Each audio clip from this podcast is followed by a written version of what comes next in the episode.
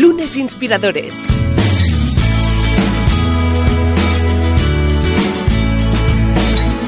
Con David Tomás y Edu Pascual. Bienvenidos a Lunes Inspiradores hoy en un nuevo espacio, un nuevo programa donde nos acompaña pues una de esas tantas promesas que pasan por este programa de todos esos profesionales, esas profesionales que pasan con sus proyectos, que muchos de ellos ya están consolidados y que siempre nos sorprende su joven edad. Eh, es algo que al menos a mí sí, porque yo ya empiezo a ser un madurito interesante. David Tomás, ¿qué tal? Pues muy bien, oye, pero tú eres un eres generación Z, vamos, no eres ni millennial. Seguro, yo creo que sí soy millennial, ¿eh? Bueno, bueno, ahí estás, ahí de estás. del 82 es, es millennial. Eres millennial. Eres rozando millennial. el palo, Sí, rozando sí. el palo. Exacto. Pues nada, hoy vamos a hablar de, de viajes y de sorpresas, así que va a ser interesante y de emprender, ¿no? De cómo poner un proyecto en marcha y que además tenga éxito. Desde luego, hoy hablaremos de unos proyectos pues, que llevan consigo, como bien decía David, una sorpresa, ¿eh? que al final es algo que también eh, nos conviene, que nos sorprendan. Es, creo que estamos, eh, tenemos demasiada información. Eh, recibimos a nuestro invitado de hoy, que es Sergi Vila. ¿Qué tal, Sergi? Buenas tardes, un placer estar con vosotros. eh. Bienvenido, gracias por acompañarnos. Eh, empezaremos, como siempre, por la pregunta icónica del espacio. Eh, ¿Qué es para ti un lunes? ¿Qué supone para ti el primer día de la semana?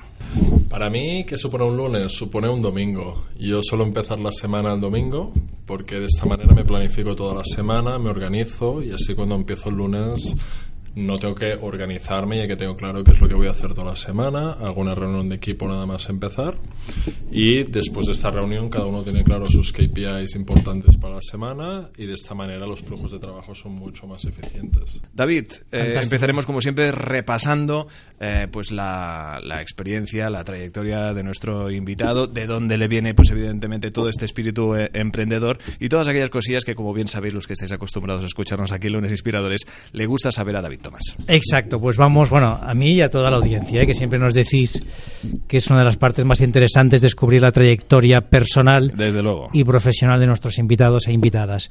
Así que nada, Sergi, mm, si nos cuentas un poco, em, bueno, pues tu formación, la, el tipo de educación que te dieron tus padres, los valores y sobre todo también cómo empiezas a emprender, ¿no? Si ha sido algo que tenías ya en mente desde pequeñito o fue un poco por casualidad.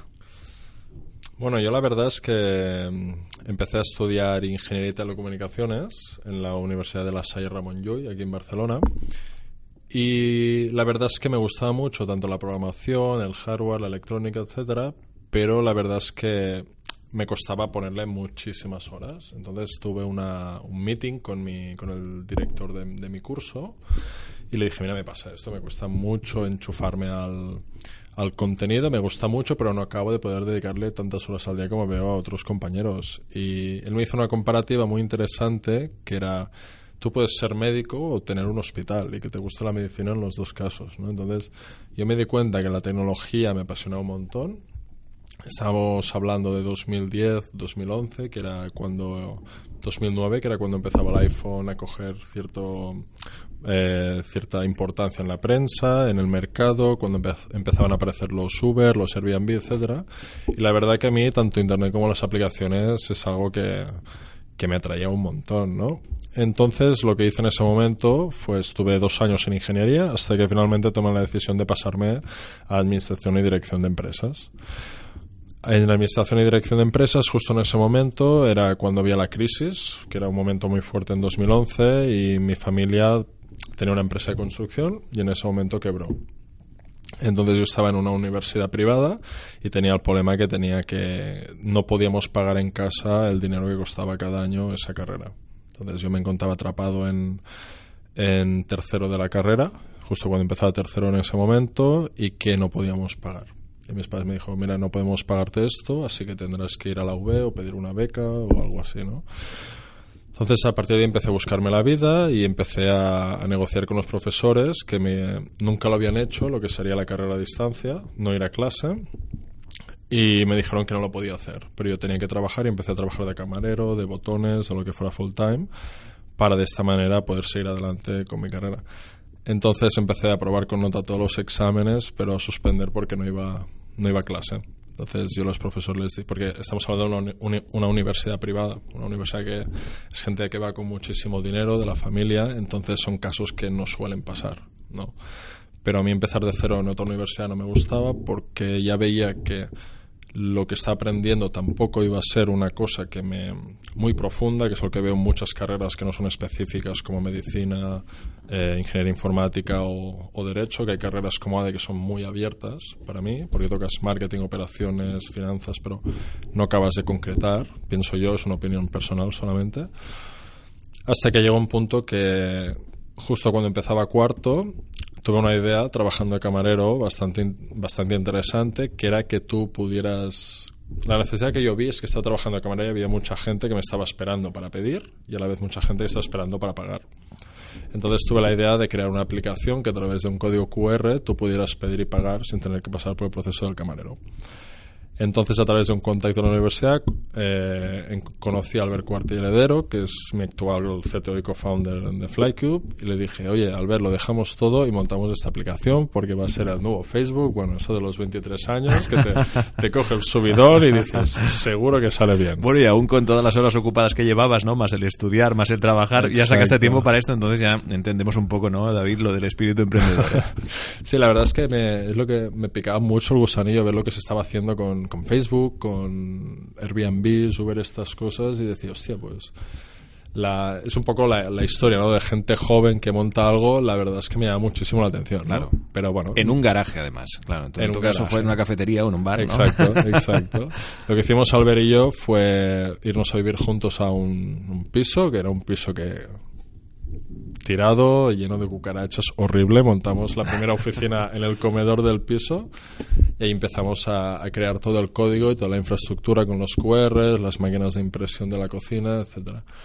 Problema que tuvimos, aparte de conseguimos reunir entre los dos unos 10-15 mil euros para, para llevar a cabo esto, de nuestros ahorros que habíamos conseguido ahorrar, y nos lanzamos totalmente al proyecto. A los seis meses lo teníamos medio desarrollado, pero nos encontramos con una empresa que tenía el control del 70% de los softwares en España y Latinoamérica de, de, cocinas, ¿no? Todo la contabilidad, los pedidos, etcétera, y no nos daba su API, ¿no? su Access Point, no nos daba acceso, con lo cual no podíamos integrarnos con ellos. Y dijimos, oye, este proyecto es demasiado difícil no podemos ir adelante, lo probamos de todas maneras, me planteé en las oficinas, dije, oye, por favor, tenemos este prototipo, déjanos hacerlo, ellos, lo siento, pero no tenemos ninguna API, que sí que tenían, tenían una API, pero por lo que fuera no, no, nos dejaban a nosotros.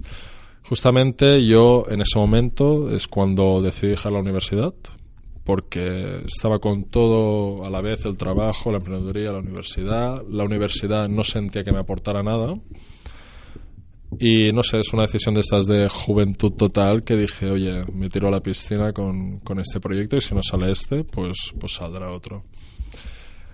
El proyecto este nos salió y teníamos unos 23 años y en ese momento yo estaba trabajaba en, trabajaba en hoteles, había pasado a recepción en hoteles de lujo, ¿no? Y me encargaba un poco de la planificación de los viajeros de lujo en hoteles como el W o el Mercer a planificar su viaje en Barcelona, su estancia. Disculpa, o sea, hacías, aparte de la startup, trabajabas en hoteles, ¿no? O sea, que tú hacías las dos cosas en paralelo, ¿no? Para, entiendo, para financiar el proyecto y pagarte el día a día, que esto tampoco es habitual, ¿no? Que no, para nada, exacto. Y no se valora lo suficiente, yo creo, ¿no? Porque al final también tenías que sacaros para dormir y para ser persona, ¿no? Un poco sociabilizarte y demás. Sí, sí, sí, sí. Y entonces ahí es donde tienes la idea de lanzar el siguiente proyecto. Exacto, ahí se nos ocurre Travis, que era... Yo lo que hacía en ese hotel es que a los clientes les hacía una ruta en Word con el Google Maps de todas las actividades que iban a hacer todas las rutas en mapas de cómo llegar a los sitios, ¿no? Para un itinerario para cada uno de los días. Entonces hice un poco una búsqueda de mercado y vi que no había nada así que te lo hiciera un algoritmo. Entonces le dije al ver, oye, se me ha ocurrido que si hiciéramos algoritmos que en base al tipo de viaje que buscas, en plan un viaje de compras o gastronómico con la familia, que podías mezclar intereses y tipo de viaje y un presupuesto aproximado que te planificara todo el viaje, desde vuelos, hoteles, actividades, restaurantes, etcétera. Entonces, con ese proyecto Travesty, que lo quitamos online hace unos 6, 8 meses más o menos, levantamos unas Family Friends and Full de unos 50, 60 mil euros. Y eso era 2000, enero de 2016. Tenía unos Iba hacia los 24, 24 años más o menos, y nos pusimos totalmente en el proyecto. Cerramos acuerdos con Booking, con Skyscanner para materia de vuelos, con TripAdvisor y, otras compañías en cuanto a opiniones y, estas, y todos estos temas. Y la verdad que el proyecto tenía mucha cara y ojos, ¿no? Pero otra vez nos pasó lo mismo, que era un proyecto muy grande, con pocos recursos y con falta de experiencia. ¿No? Entonces, el, el cambio fue que, o sea, el momento definitivo para este proyecto fue sobre abril de 2017, cuando llevábamos ya un año y cuatro, un año y cuatro meses en el mercado y estábamos facturando. La mayoría de facturación venía de los hoteles en ese momento y el acuerdo era con Booking. Entonces, del día a la noche, Booking nos cerró el acceso a la API con lo cual no podíamos ofrecer los, los hoteles. ¿no? Y con el pacto eso lo podían hacer. Cobrabais una comisión por cada reserva, Exacto. entiendo, ¿no? Sí, la tira de comisión que, si no me equivoco, era un 8% en ese momento, algo así más o menos. Y nos encontramos con un proyecto que cada vez tenía más usuarios, pero que no tenía, no tenía revenues. En ese momento no tenía el business model. Teníamos que cambiar toda la integración de Booking a buscar otro proveedor, ¿no? Como Expedia uno de O estos. sea, con tus proyectos ibas irrumpiendo en los monopolios, ¿no? Por lo que veo. Lo intentaba, pero los monopolios me decían que buena que suerte. no, que no, que vaya bien, ¿no? Exacto. Travesty es un proyecto que a mí me ha enamorado siempre y que es un sueño que quiero volver a hacer algún día, si puedo hacer, porque era como una agencia de viajes 3.0, ¿no? incorporar algoritmos a todo el proceso de planificación. Yo siempre digo que es un travel perk B2C, que al final es un poco el, el mismo concepto, pero en, en B2C. Cogimos los, los últimos ahorros que teníamos, que eran entre los dos juntamos 6-7 mil euros y empezamos a hacer estudios de mercado de, de todo, de, de travel, de gastronomía, de fintechs, de todo. Y, pe- y pensamos, ¿qué podemos hacer con poco dinero y que facture mucho rápido? ¿no? Entonces vimos que estaba Winabox en el mercado y empezamos a mirar un poco lo, lo que hacían ellos. ¿no? Y, eh, y llegamos a la conclusión que era un proyecto que, que era como la, la- un dedo del pie que sale de la superficie solo, ¿no? Y que la sorpresa era una cosa que podía ser mucho más de, de lo que se estaba haciendo, ¿no? En ese momento el foco era viajar a un destino sorpresa hasta dos días antes. Y nosotros cogimos esa idea y empezamos a trabajar bastante la visión hacia la idea de construir el Expedia de, de los viajes sorpresas, no centrándonos solo en que el destino fuera sorpresa, sino tanto las fechas como el transporte, como muchas cosas que ofrecemos ahora nosotros. ¿no? Tenemos un Interrail sorpresa que cada tres días, dos noches, viajas a un destino de Europa diferente, a precios muy asequibles y no descubres el destino hasta que estás en el, siguiente en el siguiente destino. ¿no? Cuando llegas a Bruselas sabes que vas a Milán y cosas de estas. Lo hemos sacado un verano sorpresa, que es un verano en una isla sorpresa por Europa, Malta, Sicilia, cosas de estas. Entonces decimos, oye, nos lanzamos a este proyecto, ¿no? Y eh, allí, un muy amigo mío, Pablo de la Pepa, una de las partes importantes del proyecto es que en Italia no había nada, era un mercado que crecía como, parecía que estar 3, 4, 5 años por detrás de España, pero con un mercado muy potencial también. Y yo vi muy claro que la visión del Expedia de los viajes sorpresa junto con entrar en Italia rápido eran ventajas competitivas ante players como Winavox que llevan más años y más inversión. Le di un business plan, le gustó la idea, juntamos 10.000 euros entre los tres, en total 10.000 euros, y nos lanzamos al mercado totalmente. Lanzamos el MVP en 20 días. El primer día tuvimos la primera venta, me acuerdo que estábamos alucinando todos en colores. No, no era nadie conocido, fue alguien que os encontró por redes sociales. Bueno, o- hicimos una estrategia muy fuerte de redes sociales, de Instagram. Eh, desde siempre con Flycube la estrategia ha sido mucho de influencer y, y press, y press, totalmente, aparecer en diarios. Es una estrategia que en Italia, Portugal y en España nos ha funcionado un montón, aparecer en los principales medios de manera disruptiva. En Italia hemos estado en la República, en Portugal en los más importantes y es una manera que llevamos de hacer eh, marketing gratis. Si tienes una idea que es- puede ser noticia, entonces tienes suerte porque si te lo publican el, el boom es, es brutal. Y además te da mucha credibilidad. No es lo mismo que tú seas Flycube, que no te conoce nadie, en el, primer, el día uno, ¿no? evidentemente, a que haya un medio importante, ¿no? Pues como el que sea, que al final te publique el país, te publique un artículo sobre ti, hace que la gente confíe más. Yo es una de las recomendaciones que le hago a toda startup, ¿no? Que tiene que trabajar esta parte, porque al final te va a dar una reputación que no tienes, pero es que además también te da resultados, ¿no? Yo he visto ejemplos en startups que y yo tengo algún, algún artículo escrito, si vais al, al blog de Ciberclick lo encontraréis, ejemplos en los que consigues por ejemplo, descargas de aplicaciones o nuevos usuarios gracias a estas noticias. O sea que es algo importante y que vais por el buen camino. desde luego, desde luego. Y evidentemente, pues de, después de consolidar este proyecto con esta propuesta, ah, vamos a algo quizá un poquito más reciente, ¿no? Que es pasar de los vuelos a comer, ¿no? De volar a comer, que eso también nos gusta mucho, ¿no? Al final, en general, al ser humano le gusta viajar y le gusta comer, ¿no? Y comer bien y encima, un poco lo que hablábamos antes, ¿no? El, el, romper un poco la cotidianidad o el planificar, ¿no? Porque al final, como vamos como vamos, rápido, corriendo, necesitamos al final planificación para encontrar esos huecos para vivir pues esas experiencias que deseemos vivir, ah, pues que quizá también convenga que nos eh, sorprendáis, ¿no? Y es el caso de EatCube, que es pues el, el, proyecto, pero en el aspecto gastronómico.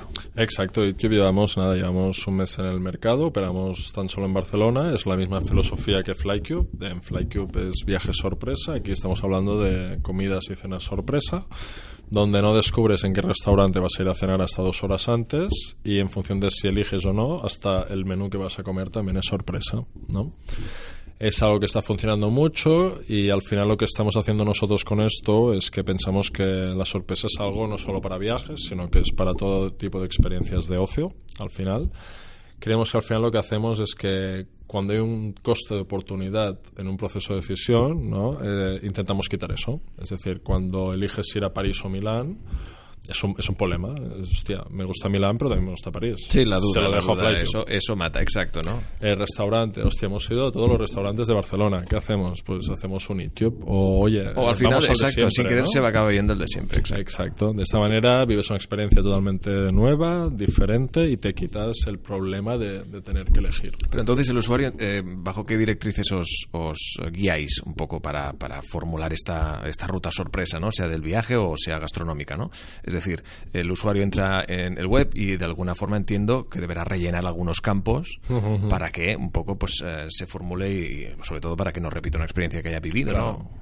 Nosotros, eh, por ejemplo, en EatCube tenemos tres categorías de restaurante, desde 19.90 por persona hasta 49.90. Eh, la calidad cambia totalmente. Entonces, cuando el usuario elige, por ejemplo, el de 19,90, se le muestran ocho gastronomías, ¿no? desde hamburguesa, americano, italiano, mexicano, japonés, y el cliente puede descartar hasta cuatro de estas gastronomías, con lo cual al final le puede quedar japonés, hamburguesa, asador y marisco, y uno de estos no sabrá qué tipo de, cena va a disfrutar hasta dos horas antes, tampoco.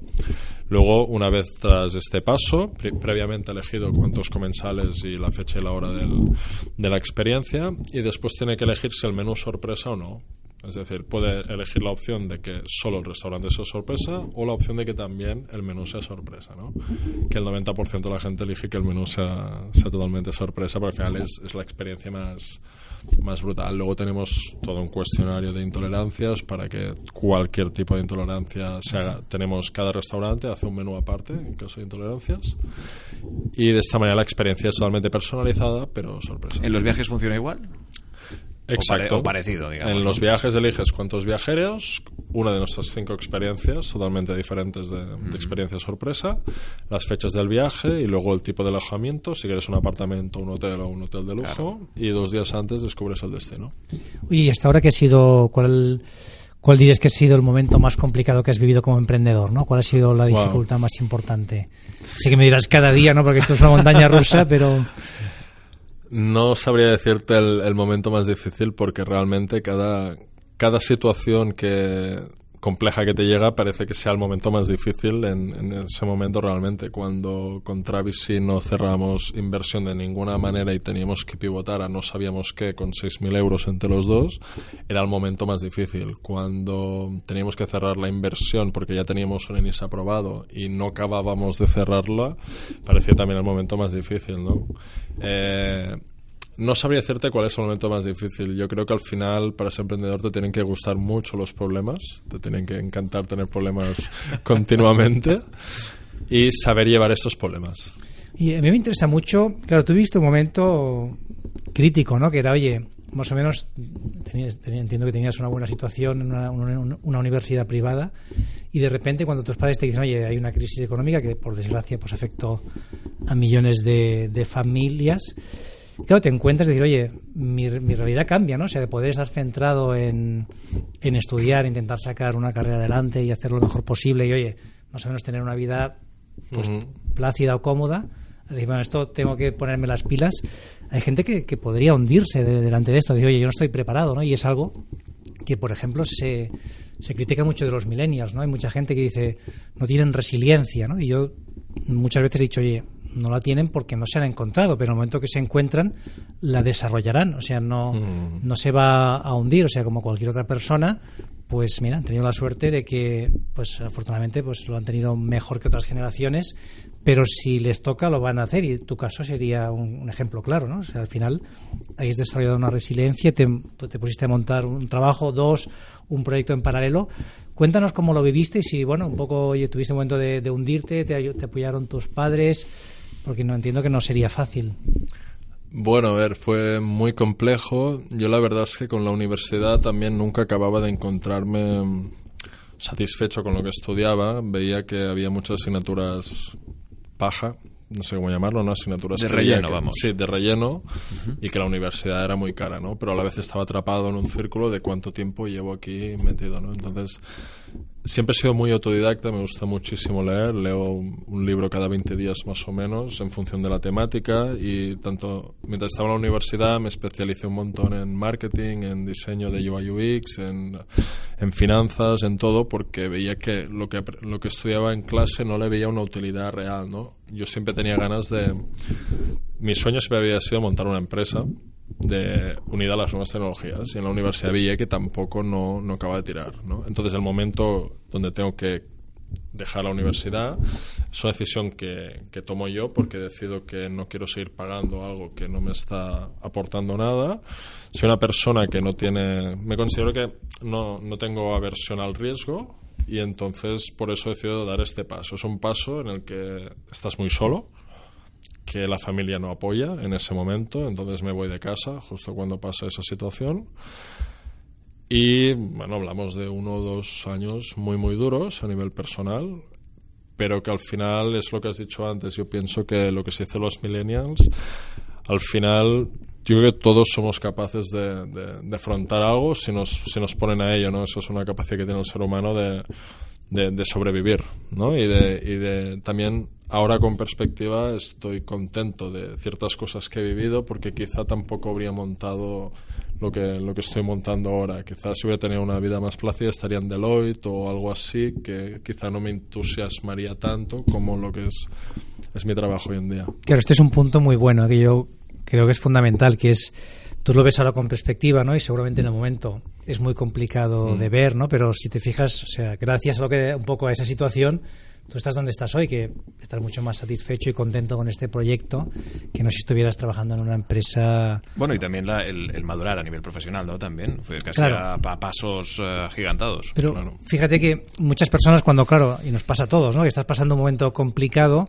en ese momento te cuesta ver las ventajas que aquello puede tener, ¿no? Pero cómo cambia Sí, la sí, sí. perspectiva si al final lo pones, oye, lo pones en valor y dices, oye, probablemente en un año o dos, cuando mire atrás, gracias a este momento de dificultad, probablemente habré cambiado mi vida, habré hecho algo que me lleva a estar mejor, ¿no? Y yo es algo que, bueno, digo, tendríamos que desarrollar estabilidad, ser capaces de, de, en el momento que te está pasando esa dificultad, pues ponerlo en perspectiva y decir, bueno, no pasa nada, ¿no? Seguramente hay una, toda una parte positiva que con el tiempo lo voy a ver que me, me lleva mejor. Desarrollar, Sí. desarrollar esa habilidad y también, como siempre apuntamos, no rodearse de toda esa gente que te da esa energía que pueda seguir adelante. No entiendo que tú has tenido, pues a nivel profesional, aquellos compañeros, aquellos Claro, amigos, claro, ¿no? no he estado Que- solo. He tenido socios que excelentes, pesar de lo malo que vivimos muchas veces, porque al final es como una relación, pero... Pero lo malo si une, nos- ¿no? Dicen, lo malo las une. malas experiencias unen. Exacto, yo pienso que hasta que te separas del todo, lo malo une. ¿no? sí, sí, está claro. Pero yo siempre digo que tener socios en una startup es como casarte y cuando se empieza a a mover dinero de, de por el medio es como tener hijos. Ahí es cuando se complica más la, todo, con lo cual es muy importante llevarte... Pienso que es súper importante elegir bien los socios y que los tres estéis o los que seáis muy alineados con lo que vais a construir. Y ahora, después de todo este tiempo, de los proyectos pues que evidentemente han visto la luz, que están más que consolidados y que por lo que parece pues hacen que estés aquí contándonos tu historia eh, en la familia, ¿cómo, ¿cómo siguen viendo o cómo ven ahora todo ello? 180 grados, la verdad es que ahora mismo sin mi familia no habríamos llegado donde estamos, porque tanto mi madre como mi padre nos han ayudado muchísimo muchísimo. O sea, La- cambió esa forma de parecer y de verlo, ¿no? Sí, sí, sí. Al principio, eh, como la mayoría de, de baby boomers, pues la, la universidad para el hijo era como, vale, le he educado, ha hecho la universidad y ha hecho mi trabajo. Era un poco esta filosofía, Exacto. ¿no? Ya puedes volar solo, ¿no? Exacto. A mi madre le, le costó mucho, muchísimo.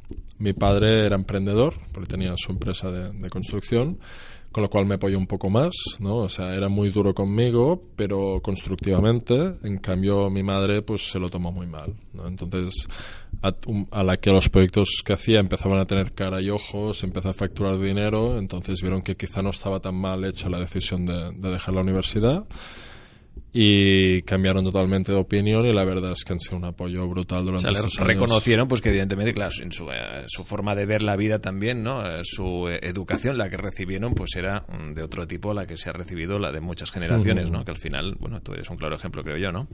Pues eh, llegados a este punto, como siempre, David, yo creo que es interesante. Hoy hemos descubierto una historia, yo creo que fascinante, eh, con nuestro invitado de hoy, de superación, ¿no? Y al final de alguien que se ha hecho a sí mismo y que ha llevado a cabo pues proyectos extraordinarios. ¿Cuáles serían las conclusiones? Pues la primera, que os dejéis sorprender, ¿no? que cojáis Flycube o 8Cube, que me entiendo que estaréis también abriendo nuevas ciudades en breve, y probarlo. Yo creo que, oye, esta- este tipo de experiencias al final te alegran el día, ¿no? Porque vienen con sorpresa. Y la segunda, yo me quedaría con este ejemplo de superación, ¿no? De al final de resiliencia, de decir, oye, yo tenía una perspectiva que cambia, aún así, pues me hago 10 cosas en paralelo, sigo luchando. Y a mí lo que me parece más sorprendente es esa capacidad de decir, bueno, esto no funciona, estamos luchando contra titanes, vamos a, con poquito dinero, porque 10.000 euros para un proyecto como el que habéis montado es muy poquito, vamos a intentar eh, hacer un análisis rápido, lanzarnos en 20 días, que esto se dice rápido, ¿no? Y cuando un proyecto muchas compañías tardan meses en, en lanzarlo y llegar al éxito como estáis teniendo ahora. Así que nada, nos quedamos con estas ideas para, para empezar a aplicarlas. Sergio Vila, muchísimas gracias por acompañarnos. Muchas gracias a vosotros. Y a todos los que nos seguís en Lunes Inspiradores, ya sabéis que nos encanta, nos fascina, también nos da ese plus de energía para seguir trayendo pues a los mejores eh, invitados, invitadas para que nos cuenten sus proyectos, que nos inspiren cada lunes, eh, compartáis, sobre todo en todas las plataformas eh, de podcast donde nos podéis encontrar, sea en Evox, Spreaker, en iTunes, en Spotify y sobre todo comentarnos también ese cajetín de comentarios que es vital también un poco para que vuestras propuestas, un poco vuestros comentarios, ver qué podemos mejorar. Evidentemente, este no es un programa perfecto, pero que sí que cada lunes eh, yo creo que lucha por serlo. David Tomás, gracias. Nos vemos y nos escuchamos el lunes que viene. Exacto, pues nada, muchísimas gracias a todos por estar ahí. La verdad que estamos encantados porque cada vez recibimos más mensajes. Hoy mismo yo he recibido dos o tres de gente que nos sigue, que nos escucha y Genial. que cada día les gusta más lo que hacemos. Así que no olvidéis, pues, oye, proponernos cosas que esperamos cada lunes inspiraros un poquito más. Desde luego, cuarta temporada, estos lunes inspiradores. Gracias a todos. Suscríbete a nuestro canal de YouTube, a nuestra cuenta de iVoox y síguenos en Twitter, arroba lunesinspirador. Lunes Inspiradores.